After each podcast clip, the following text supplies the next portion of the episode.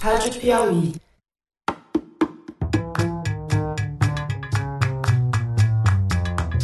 Bem-vindos à Rádio Piauí. Eu sou a Branca Viana e essa é a segunda temporada do Maria Vai com as Outras. Para quem não ouviu o nosso teaser, nessa nova leva de programas a gente vai continuar a falar sobre mulher e mercado de trabalho, exatamente como a gente fez em 2018. Só que dessa vez, em vez de falar sobre as profissões e áreas de atuação, a gente vai falar de corpo. A gente quer tentar entender se as questões ligadas ao corpo afetam a vida afetiva e profissional das mulheres, diferente da dos homens, e como isso acontece. Para quem está conhecendo a gente agora e quer saber mais de tudo que a gente já tratou aqui, a primeira temporada está toda disponível no seu tocador de preferência e também no site da revista Piauí e no YouTube. O primeiro episódio de 2019 é sobre cabelo.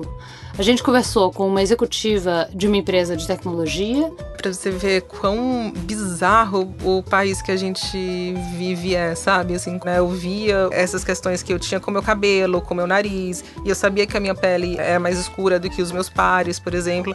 Que era isso, eu não sabia. Sou negra mesmo ou não, não sou negra. E uma poeta e tradutora. E aí ela veio falar comigo: Ai, seu cabelo é tão bonito, eu posso pôr a mão e eu falei, não, ela, é seu cabelo mesmo? Eu falei, é, e você não pode pôr a mão porque é meu, eu não quero.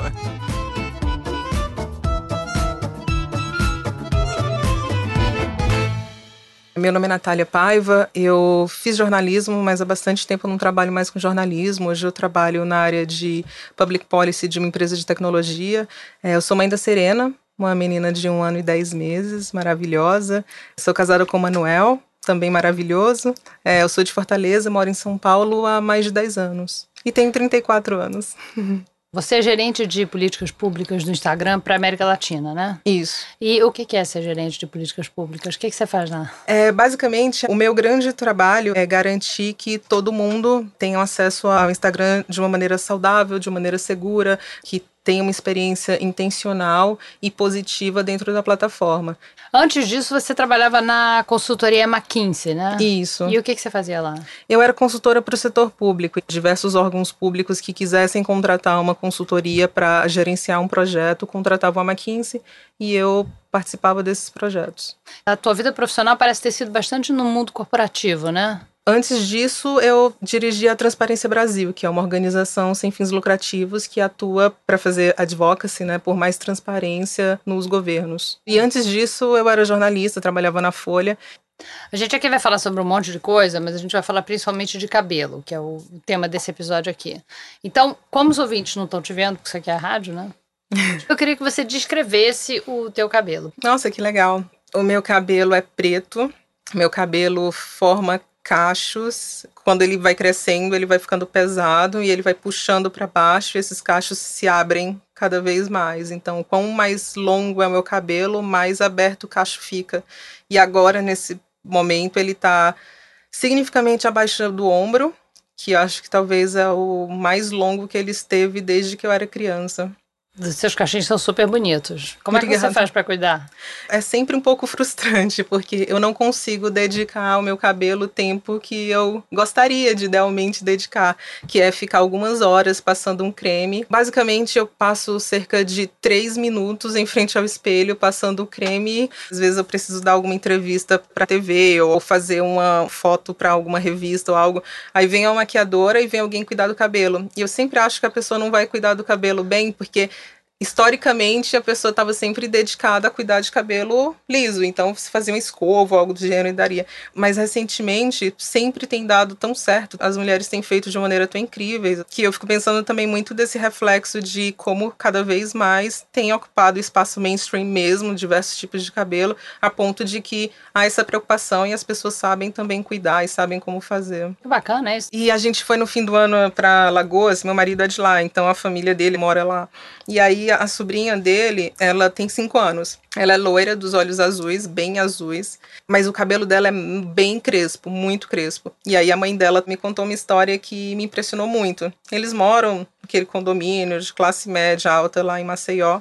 E aí estavam descendo no elevador e aí o homem, ele falou: "Você é muito linda, esse seu olho é maravilhoso, mas esse seu cabelo, viu? Tinha que mudar isso aí". E aí o impacto que você teve sobre essa menina de cinco anos Ela ficou realmente triste. Isso tinha sido no começo do ano, vai. Então já fazia vários meses.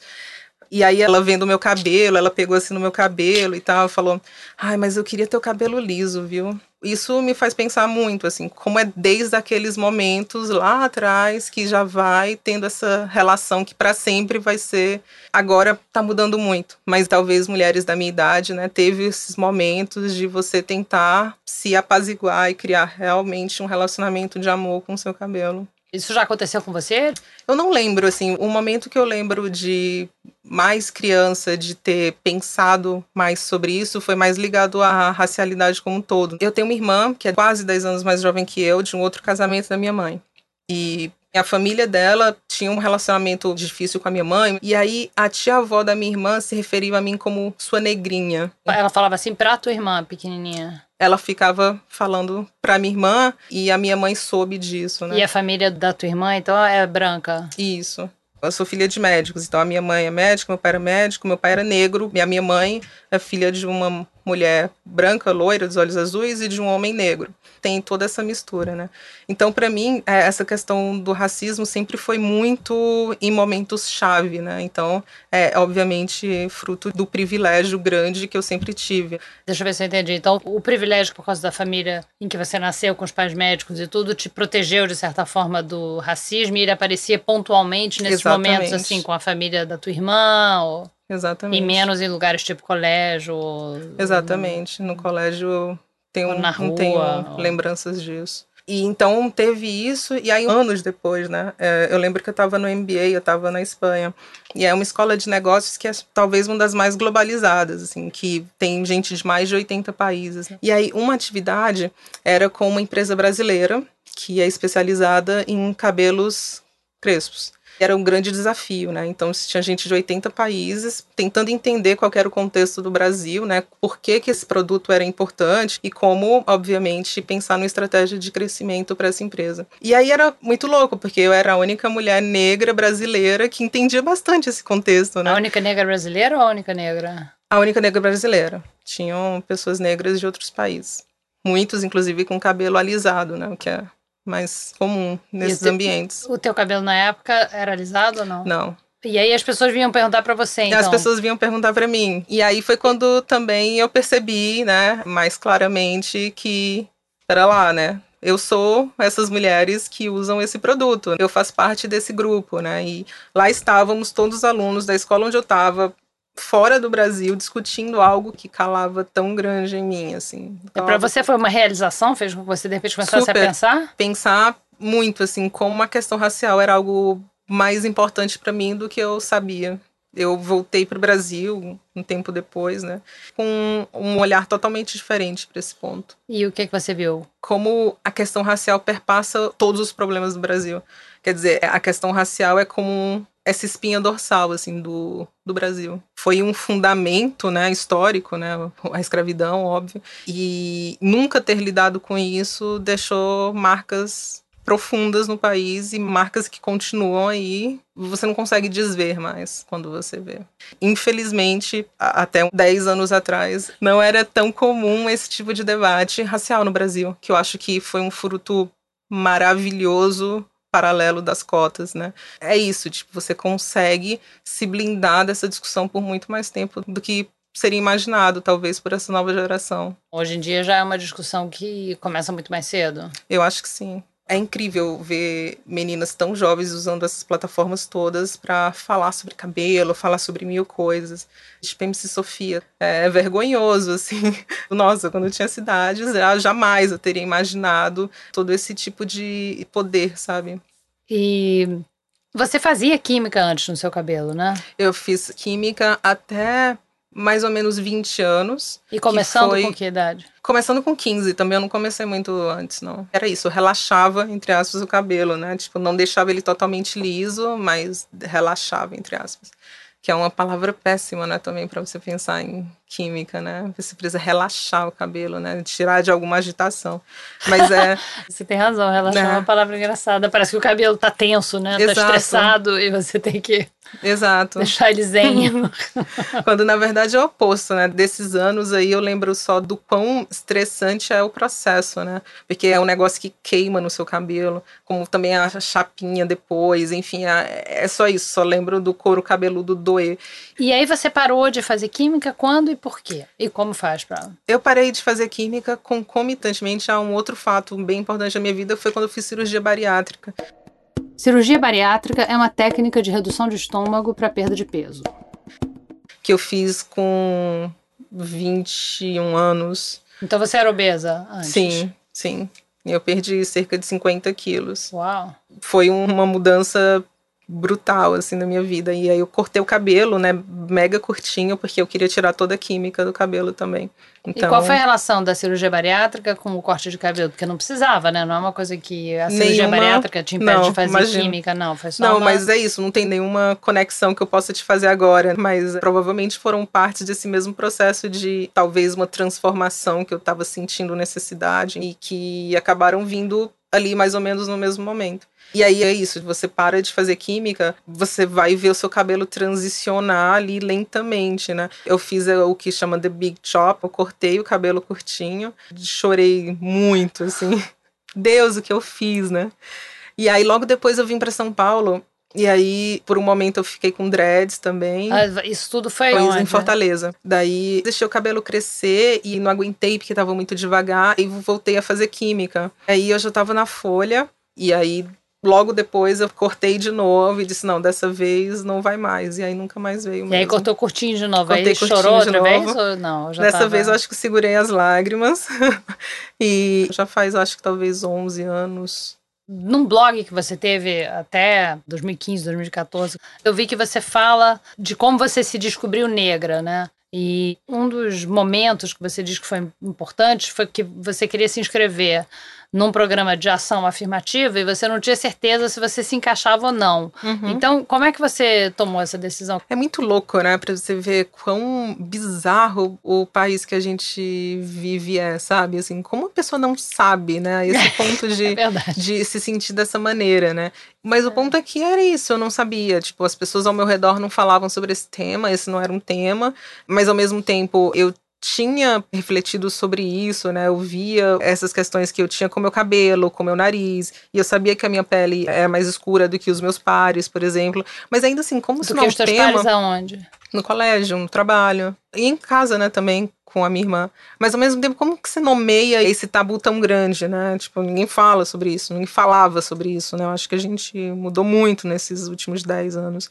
Nesse momento bizarro que eu tava, tipo, sou negra mesmo, se eu estarei sendo acusada de, puxa, não, não sou negra. De estar tá usurpando a vaga de alguém que é negro. Exato. Tem gente que faz isso mesmo, né? Que é uma oportunidade maravilhosa para pessoas que não refletem muito sobre o tema falarem: ah, tá vendo como as cotas não funcionam? Porque facilmente alguém pode usurpar pelo contrário, né?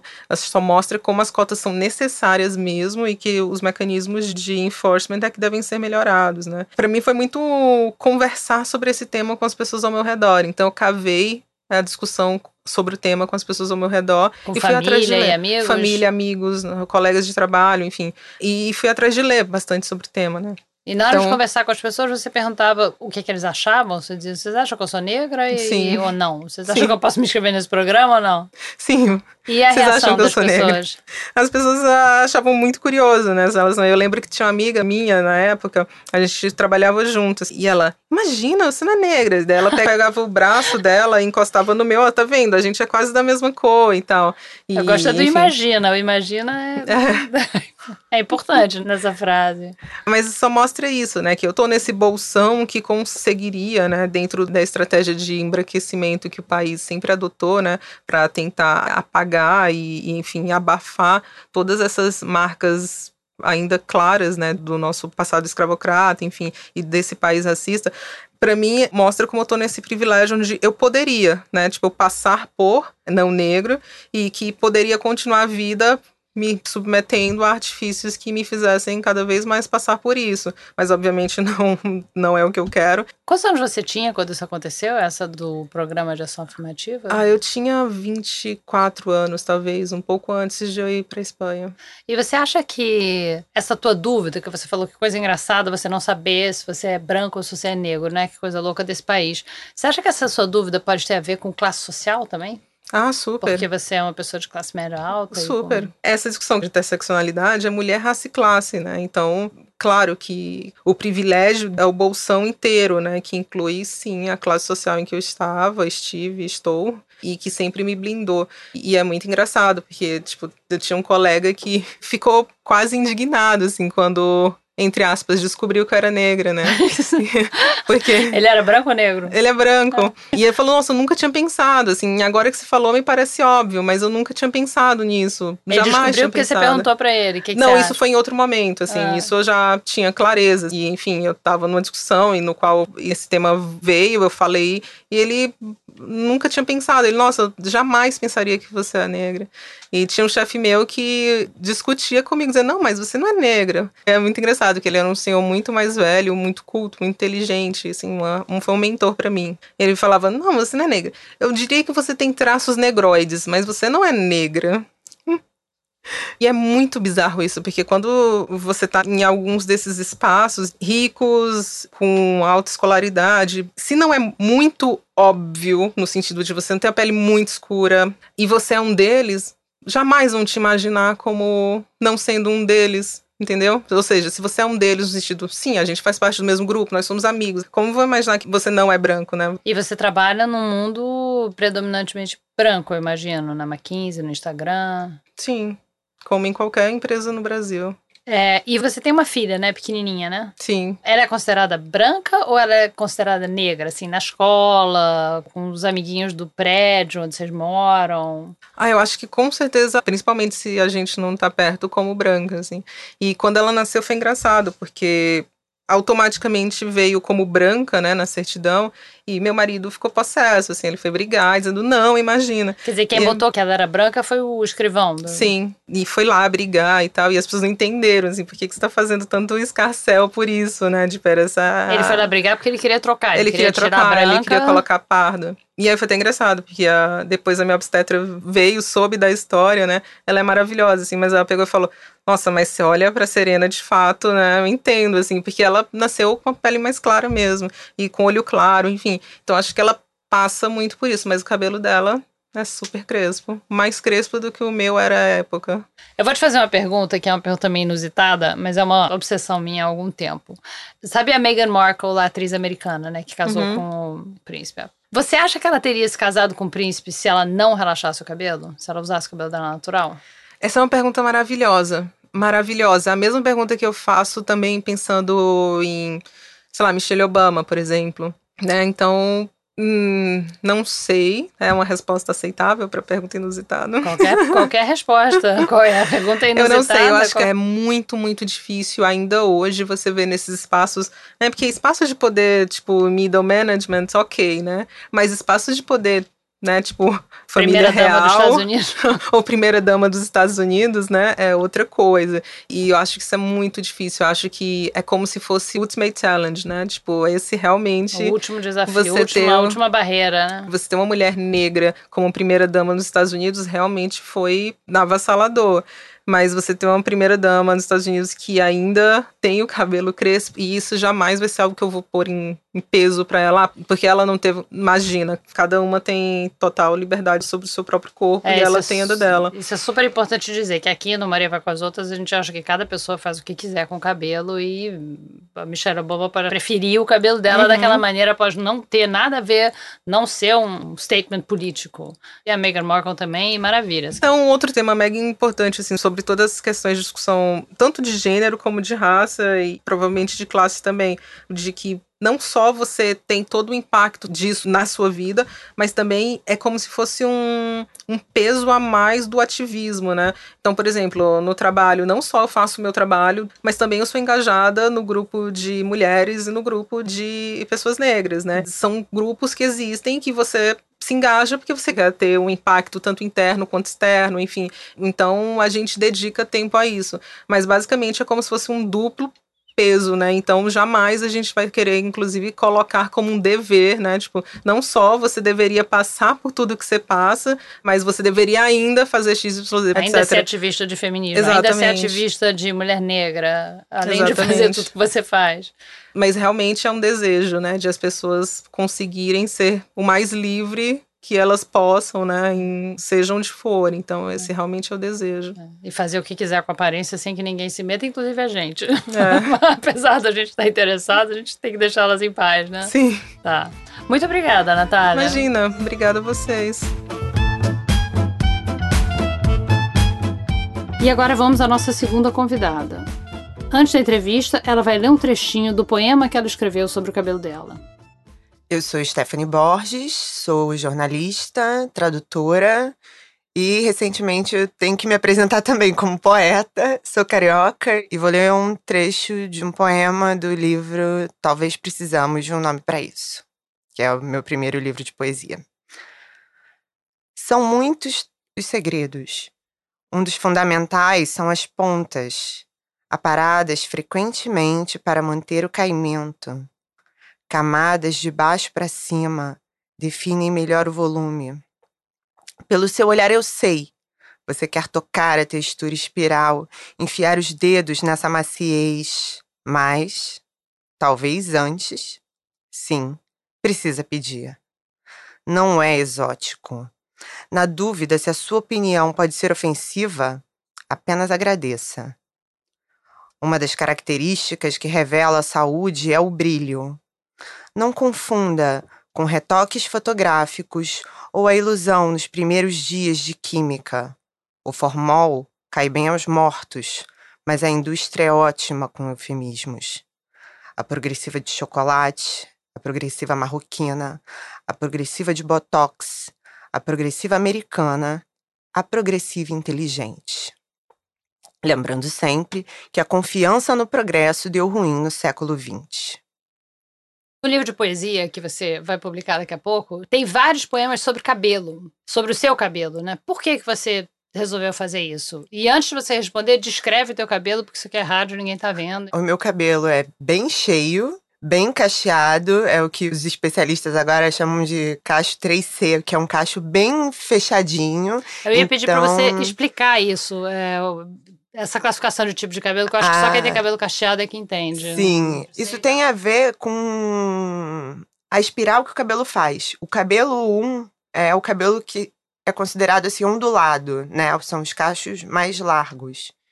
E os cabelos 2 e 3 já são os cachinhos mais apertados. Tem o cabelo 4, que aí já é o cabelo crespo. Ele tem uma textura própria e ele não cacheia. E assim, eu escrevi esse livro de poemas quando eu fazia a oficina do Carlito Azevedo, um poeta aqui do Rio de Janeiro. E o Carlito sempre estimula quem vai participar a desenvolver um projeto. E ele falava muito sobre a gente parar de pensar no poema como um bloquinho de texto pequeno que só coubesse na página e escrever poemas mais longos, que não fosse poema com um assunto só, mas vários assuntos ou um assunto que se desdobrasse longamente num poema.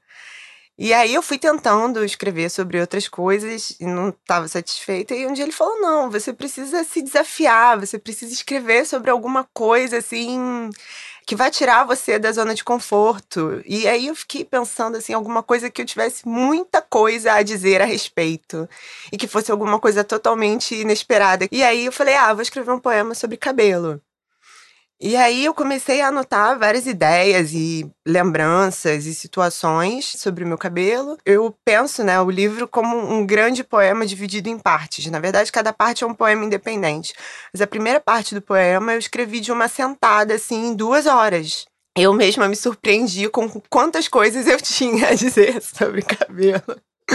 Quando eu realmente sentei para escrever esse poema. Você já fez química no cabelo antes de ter esses cachinhos lindos? Sim, eu fiz química durante 10 anos.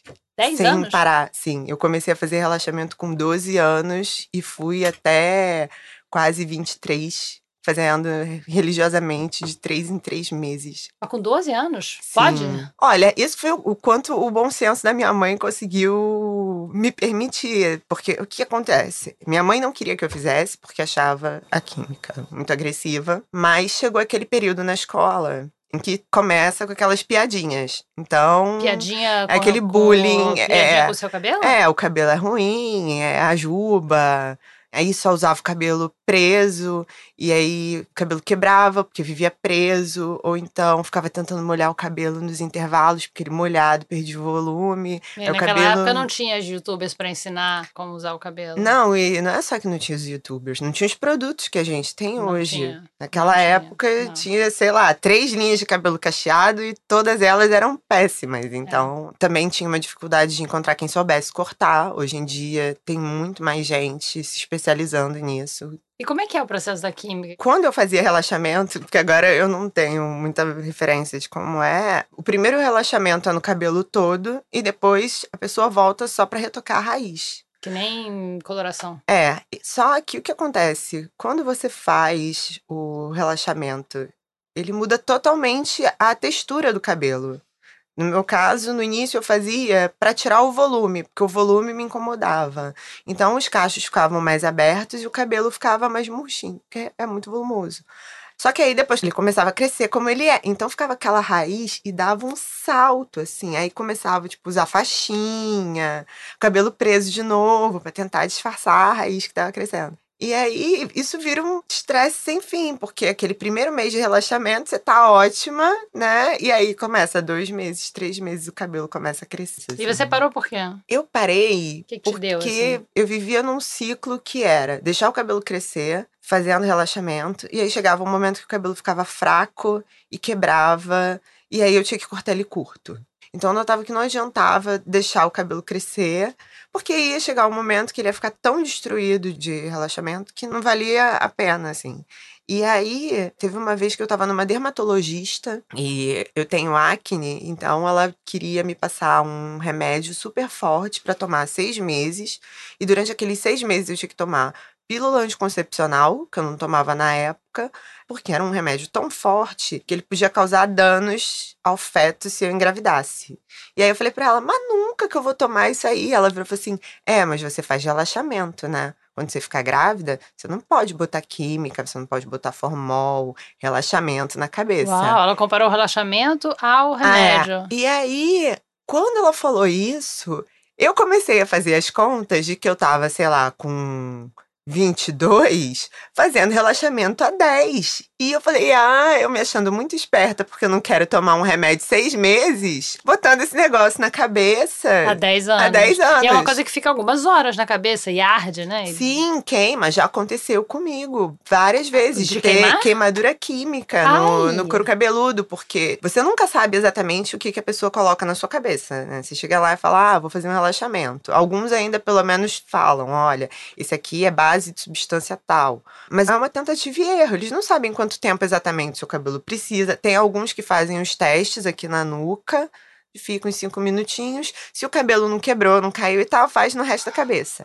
Depois desse teste, faz na cabeça toda. Mas já aconteceu de faz aqui, cinco minutos é tranquilo. Quando chega na hora, passa o produto na cabeça toda e fala, vamos esperar um pouquinho. Aí você Um fala, hora, olha, duas horas. não, é não um- chega tanto. No máximo, assim, uns 20 minutos.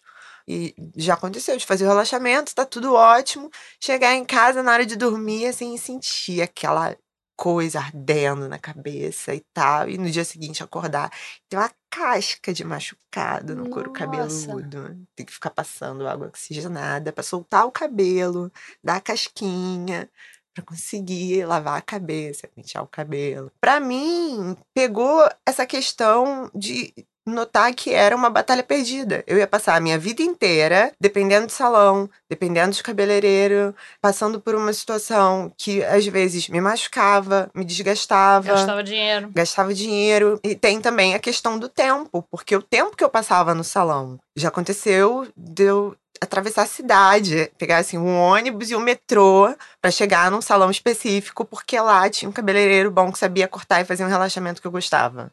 E aí perdeu um sábado. A primeira vez que eu vi um salão de Black Power foi em São Paulo. Foi uma coisa assim que eu fiquei muito impressionada. Porque eu passava assim, as pessoas, tipo, ai, ah, vem aqui cortar um black power, vem aqui trançar o cabelo, vem aqui que eu vou cuidar do seu cabelo. E eu assim, meu Deus.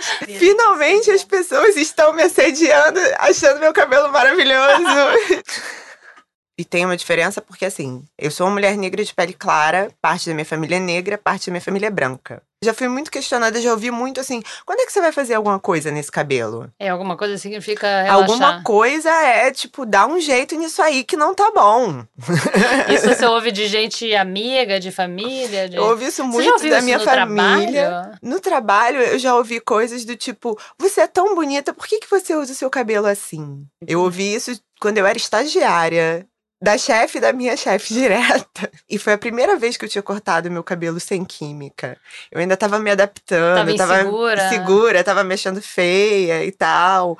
E aí ela mandou para mim essa. Eu falei, por que é o meu cabelo? Isso foi uma coisa que depois me fez pensar em momentos que, ah, eu estou procurando um emprego, quero mudar de emprego, vou deixar meu cabelo crescer. Por quê? Porque o meu cabelo, ele, num determinado tamanho, ele fica pro alto, como você está vendo agora. Né? Ele tá Mas, curtinho, é, é ele tá os, curto. os ouvintes não estão vendo, seu pois cabelo é. é. curto. Mas depois que ele cresce, ele pesa. E aí ele vira aquele moitão, assim, né? Fica aquela coisa linda, aqueles cachos caindo e tal. Aí, quando fica assim, aí as pessoas não implicam tanto. Ué, que engraçado, por quê? Eu acho que tem a ver com uma ideia de feminilidade, sabe? O cabelo comprido, assim. Uma mulher com black power curto, a menos que ela esteja, sei lá, com batom, brincos, acessórios que deixem ela muito feminina, vira uma coisa meio ambígua, porque a mulher negra geralmente ela não é vista como feminina. Ou ela é muito sensual, ou ela não é sensual de jeito nenhum, né? Ah. Ou é a mulata do Sargentelli, ou é a mulher invisível. E eu noto muito isso, até, por exemplo, quando eu ando no meio da rua, assédio de rua, quando meu cabelo tá comprido, eu levo muito mais cantada no meio da rua. Um dos teus poemas fala de ter ouvido alguém dizer que o seu cabelo não era profissional. Isso aconteceu? Isso, na verdade, era uma impressão que eu tinha de posturas das pessoas. Porque você escuta certas coisas no ambiente de trabalho, por exemplo. Ah, eu nunca vi uma pessoa com cabelo assim num cargo de chefia. E você já viu? Não, infelizmente não. Bem queria, mas. Teve uma vez que eu tava fazendo um freela como jornalista dentro de uma agência de comunicação, e aí aquele salão, né, todo mundo trabalha naquelas mesas coletivas, e aí uma das meninas estava falando que queria fazer transição, me perguntou como é que era, e teve uma menina que virou e falou assim: "Ah, eu acho muito legal, mas eu acho que não tem uma aparência muito séria". Quando você ouve essas coisas, a mensagem é que o seu visual não está de acordo com o que na cabeça das pessoas ainda é a de uma pessoa competente e Que é uma pessoa branca de cabelo liso, né? Pois é. São coisas que a gente ouve no dia a dia que você vai captando qual é a mensagem. Na verdade, eu acho que a pior coisa que me aconteceu em ambiente de trabalho foram as pessoas meterem a mão no meu cabelo sem falar comigo. Eu fui pega de surpresa, assim. Como assim, a pessoa chega perto de você é, mexe é, teve uma vez que eu tava respondendo e-mail, assim, e aí a, a, gerente do setor chegou assim e puxou um cachinho. Ela só deu uma esticada, não, ela não puxou para machucar. Mas assim, ela não tinha nem que ter metido a mão. E aí é um constrangimento horrível, porque assim, a pessoa está fazendo uma coisa que ela não deve, e você ainda tá passando por aquela situação invasiva, e você ainda tem que ser gentil para dizer que a pessoa está passando do limite. Isso é comum, então? A pessoa chega e mete a mão no cabelo? Aconteceu comigo duas vezes dentro do trabalho. E às vezes, no meio da rua, assim, vem alguém e pede pra pôr a mão. Não. Teve uma vez que eu tava num bar lá em São Paulo, na Vila Madalena, tomando uma cerveja com uma amiga.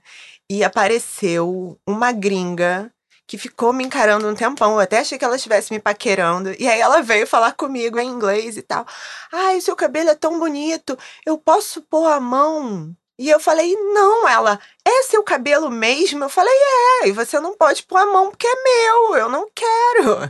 Tem um poema teu que eu queria também saber se isso é uma coisa que você já ouviu, em que você diz o seguinte: quando quiser ter filhos, pense em como pode sair o cabelo das crianças. Sim, isso eu ouvi da família, tanto do lado branco quanto do lado negro da E família. O, o que quer dizer isso exatamente? Ué, isso quer dizer que sendo eu uma mulher negra de pele clara, se eu casar com um homem negro, meus filhos vão nascer de cabelo duro. Era aquele tipo de piadinha na hora de arrumar um namorado, porque na verdade essa é uma daquelas coisas que denotam assim essa mentalidade do embranquecimento, né? É, olha lá, hein? Já chegou até aqui, aí vai na cor, né? Vai arrumar um negão. E aí você fica. É aquele racismo que as pessoas não reconhecem. É uma brincadeira. Ah, você é muito sensível.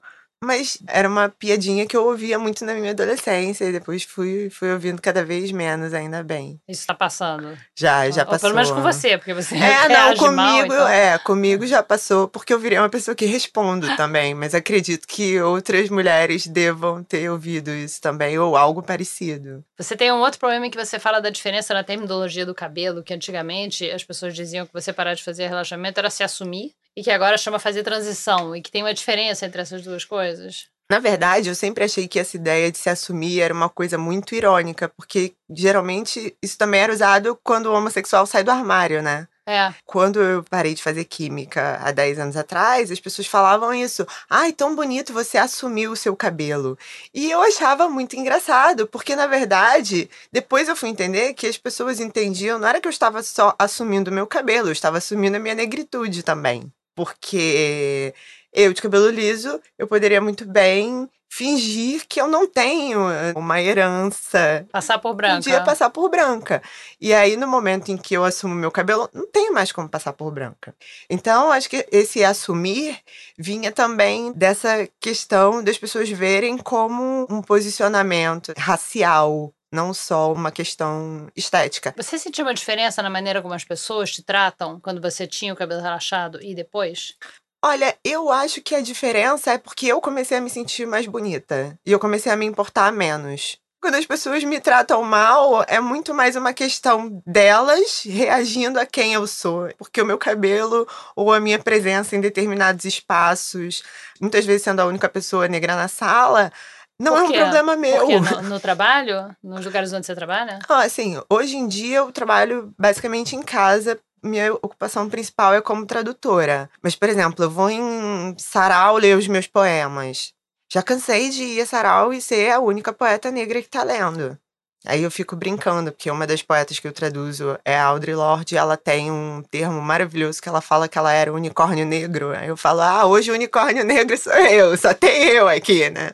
E às vezes, essa situação gera umas coisas engraçadas. Já aconteceu de eu chegar no sarau, fui convidada para ler e fui confundida com outra poeta negra. E aí eu falei: "Ah, ela também é muito linda, mas não sou eu não".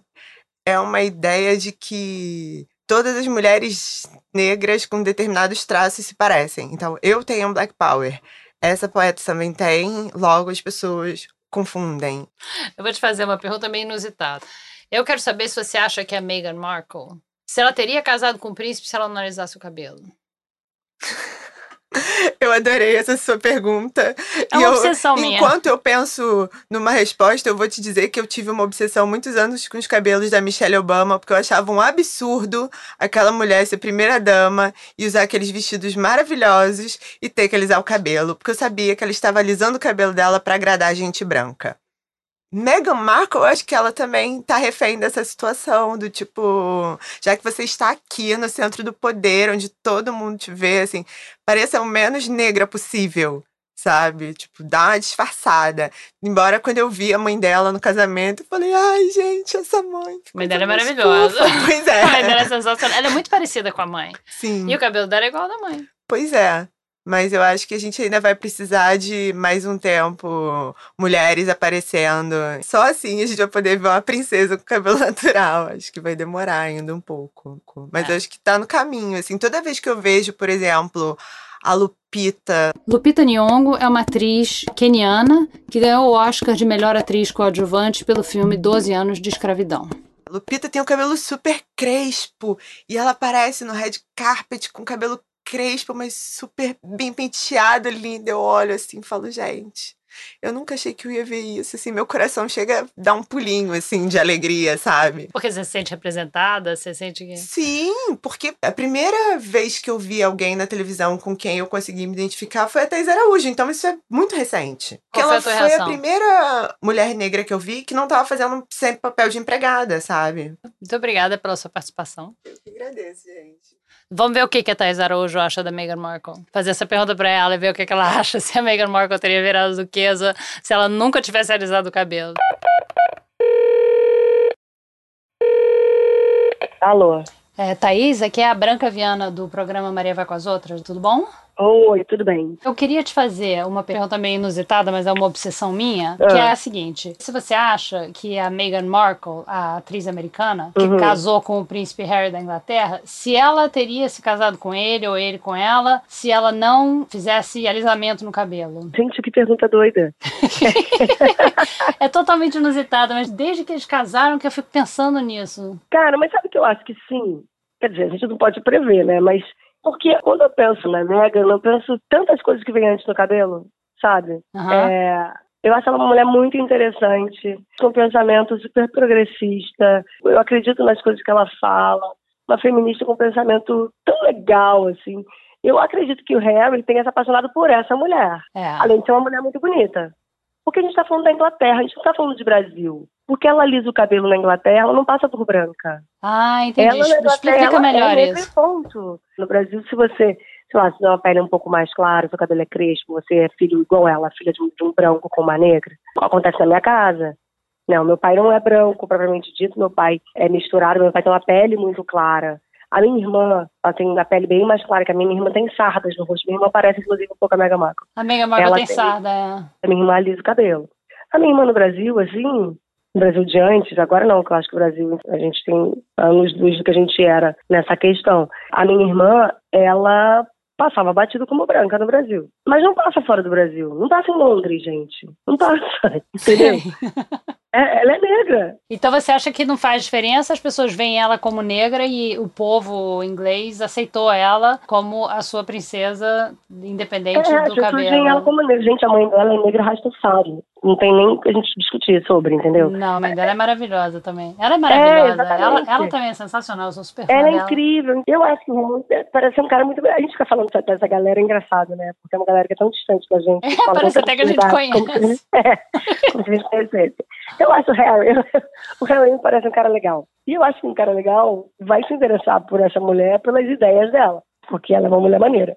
E eu acho a Megan tão maneira que realmente o cabelo é um detalhe. E fatalmente ela se sente mais bonita com o cabelo liso. Isso é um direito dela. Totalmente. Né? Isso é um direito dela, de falar, cara, ela se sente mais bonita com o cabelo liso. Você já experimentou se ver sem o seu cabelo liso? Talvez ela não tenha lembranças, né? Talvez da Lizzie desde pequena, ou não, também a gente não conhece tanto a vida dela.